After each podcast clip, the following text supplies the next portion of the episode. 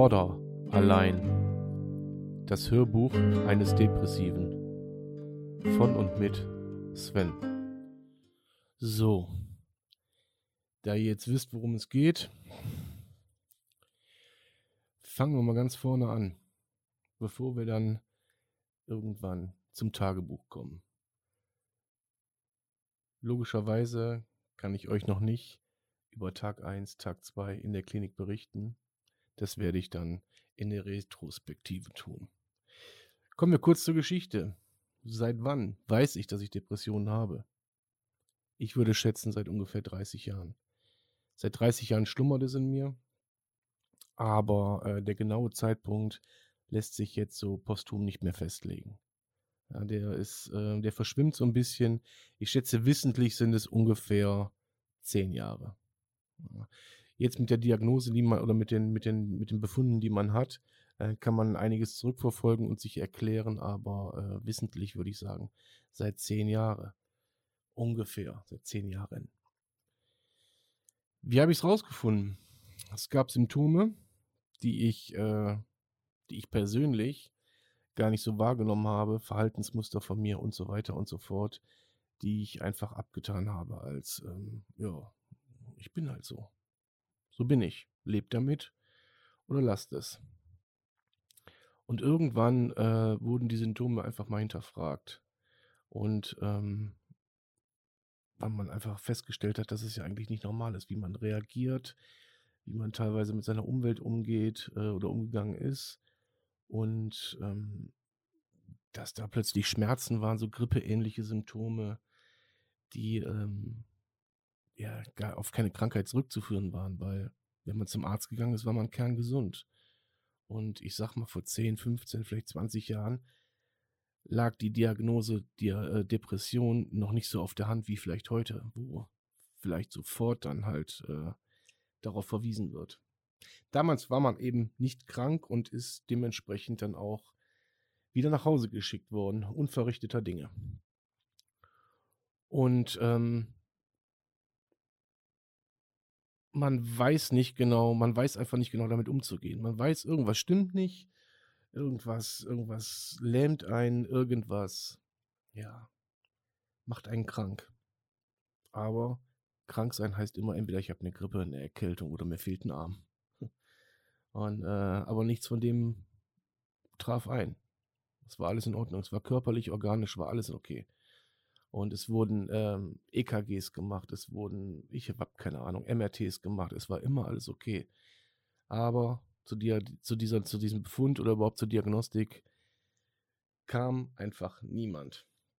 Bis man sich irgendwann selber damit auseinandergesetzt hat und dann plötzlich irgendwie alles Sinn machte und dann war es noch ein leichter Weg, äh, ein weiter Weg zu dem heutigen Thema, zum Thema Therapie. Die Therapie setzt eines voraus, dass man es selber für sich erkannt und akzeptiert hat. Alles andere funktioniert nicht. Ich habe selber vorher ein, eine wirkliche Therapie angefangen, ähm, eine Traumatherapie, und ähm, ich habe das aber für mich nicht akzeptiert und so hatte auch die Therapeutin, ähm, die das bei mir angewandt hat oder anwenden wollte, gar keine Chance. Was mich absolut zu dem Schluss bringt, dass ja, dass ähm, man absolut dafür bereit sein muss, das anerkannt haben muss und zwar als Krankheit anerkannt haben muss und nicht als, äh, als Zustand oder ich bin mal ein bisschen Depri oder mir geht es heute nicht gut. Nein, nein, als anhaltende Krankheit, die einen immer wieder mal mehr, mal weniger einholt. Mit mal weniger meine ich, man hat mal einen schlechten Tag und mit mal mehr meine ich, es geht einher mit Schmerzen, mit ich kann nicht weiter, ich habe Panikattacken, ich kann nicht einkaufen gehen, ich kann dies nicht, ich kann jenes nicht. Das wirkt sich auch bei jedem anders aus. Und ich würde hier absolut, ich gehe hier auf keinen Fall irgendeine Diagnostik ein bei, bei irgendeinem Einzelnen oder es soll auch keine Diagnostik für irgendwen sein, sondern einfach nur so ein Wegweiser, dass man vielleicht Zeichen bei sich erkennt und eben dementsprechend darauf reagiert. So, irgendwann war der Zeitpunkt da, vor circa drei Monaten. Ah, länger. Es ist länger her. Vor circa einem halben Jahr. Der erste Anruf bei einer Therapeutin und der war ernüchternd.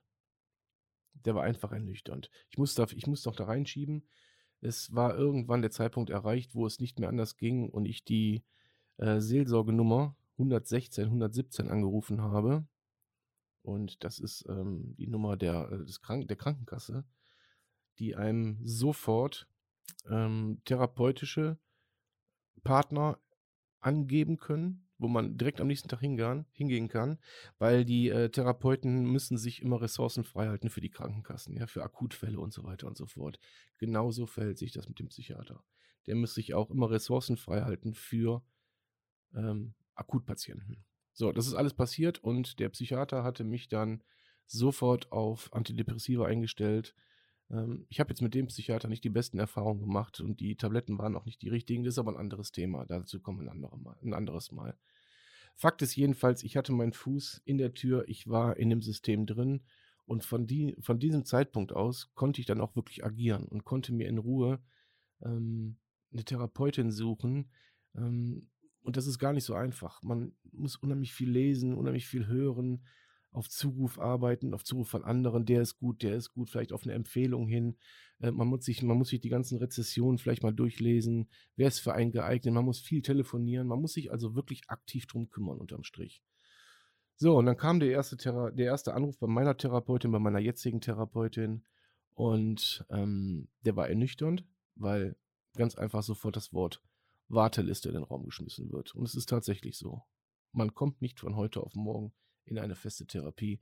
Man hat Wartezeiten. In meinem Fall waren es äh, angesetzte drei bis sechs Monate Wartezeit. So.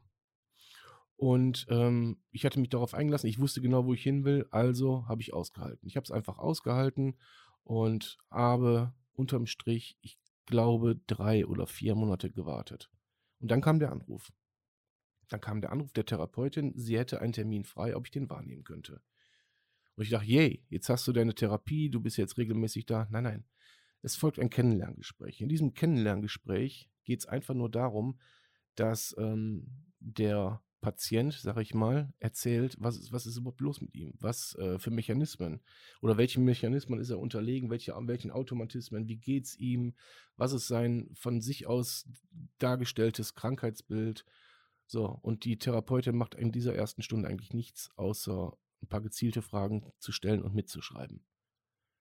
Und man denkt, oh, prima, das war's, jetzt bin ich drin. Nein, nein, dann wartet man auf den nächsten freien Termin und dann finden Diagnostikgespräche statt. Dann wird genau gefragt, aber wirklich explizit gefragt, um einen Befund dann im Endeffekt zu erstellen seitens der Therapeutin. Man kriegt Fragebögen mit, und ich muss euch sagen, in diesen Fragebögen setzt man sich schon mit sich selbst auseinander und äh, mit, ähm, mit möglichen Ursachen und so weiter. Also da muss ich sagen, das ist schon, ohne dass ein Gespräch stattfindet, schon das erste Mal hart, weil man sich dann wirklich da reinfuchsen muss. Wann ist wie was passiert? Welchen gab es emotionalen Missbrauch? Gab es sexuellen Missbrauch? Gab es Gewaltmissbrauch äh, in der Jugend oder in der Kindheit? Gab es dies oder gab es das?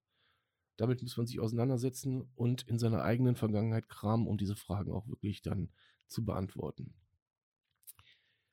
Ich, in meinem Fall gab es zwei Diagnostikgespräche, die auch für mich schon nicht leicht waren, muss ich ganz ehrlich sagen, ähm, die auch ganz schön an mir gekratzt haben und alles in Frage gestellt haben, was in meinem Leben stattfindet. Alles inklusive mir. Man fühlt sich nicht mehr als man selbst. Man ist ein, ein, ein, ein Ich in irgendeiner Hülle vielleicht noch nicht ganz so krass, bis dann der Befund kommt. In meinem Fall waren es posttraumatische Belastungsstörungen, Angststörungen und Borderline. Impulsiver Borderliner. So, also nicht der Ritzer, der, der sich wehtut, der sich schneidet oder sonst irgendwas, sondern derjenige, der mit, ähm, mit Nähe nicht umgehen kann, der sich Nähe sucht, Nähe wegschiebt, der rastlos ist, der äh, einfach eine Persönlichkeitsstörung hat, ja, der ähm, Angst hat, verlassen zu werden. Man hat Angst, dass einem wehgetan wird. Und bevor man diese Angst aushalten muss, schiebt man die Menschen weg, die einen lieben, die man selber liebt oder sonst irgendwas. Die schiebt man weg. Die weist man weit von sich. Und man meidet auch Situationen, in denen man, in denen man Angst hat, äh, denen nicht gewachsen zu sein. So. Und dieses, dieser, dieser, dieser Befund, Borderline, der wiegt noch immer tonnenschwer auf meinen Schultern. Tonnenschwer.